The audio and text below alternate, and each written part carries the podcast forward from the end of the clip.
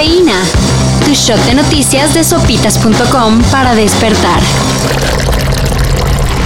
Considero que el día de ayer se cometió un acto de traición. No hubo reforma eléctrica, pero sí ley minera. Para establecer que el litio, ambicionado por las corporaciones y por gobiernos extranjeros, y me consta, solo podrá, mediante esa reforma, ser explotado por el Estado mexicano. En fast track, o sea, en friega, y sin debate de por medio, los diputados aprobaron el proyecto para modificar y adicionar algunos criterios a la ley minera. A grandes rasgos, con esta ley el litio y otros minerales estratégicos solo podrán ser explorados, explotados y aprovechados por el gobierno federal. En teoría, nada del pastel para los intereses de particulares, y menos si son extranjeros. Aparentemente, no más para darle picones a sus contrarios, el presidente de Rusia, Vladimir Putin, decidió condecorar a los soldados que, según denuncias, fueron responsables de la matanza de civiles en Bucha, Ucrania. Pero valiéndole matroshka los señalamientos de organizaciones internacionales, Putin reconoció el heroísmo y coraje de los soldados y les asignó el título honorífico de guardia. Por cierto, las cosas en el conflicto Rusia-Ucrania siguen color de hormiga ahora con acusaciones de que Ucrania utiliza bombas de racimo en contra de las fuerzas rusas. ¿A dónde vamos a parar con esta hiriente y absurda actitud? La Rosalía viene a México. Chica, ¿qué dices? La Rosalía. Saoco, papi, Saoco. La cantante española confirmó que dará tres conciertos en nuestro país como parte de su World Tour. La cita para escuchar Saoko, Chicken Teriyaki y más canciones del aclamado álbum Motomami será en agosto.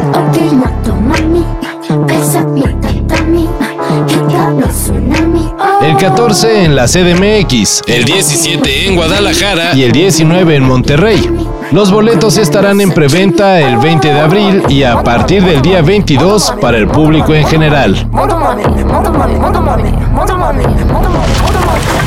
Como que la chavineta ya dio lo que tenía que dar esta temporada.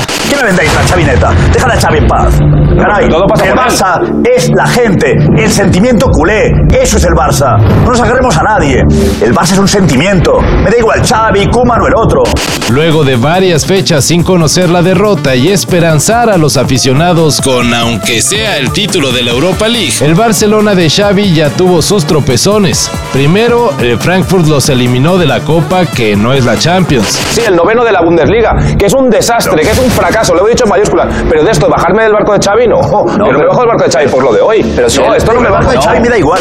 Y luego ayer cayeron en casa ante el Cádiz, algo histórico ya que el Cádiz nunca le había ganado de visitante al Barça. Con este marcador, los dirigidos por Xavi se ubican en la segunda posición de la Liga Española, pero a 15 puntos de líder y casi campeón Real Madrid.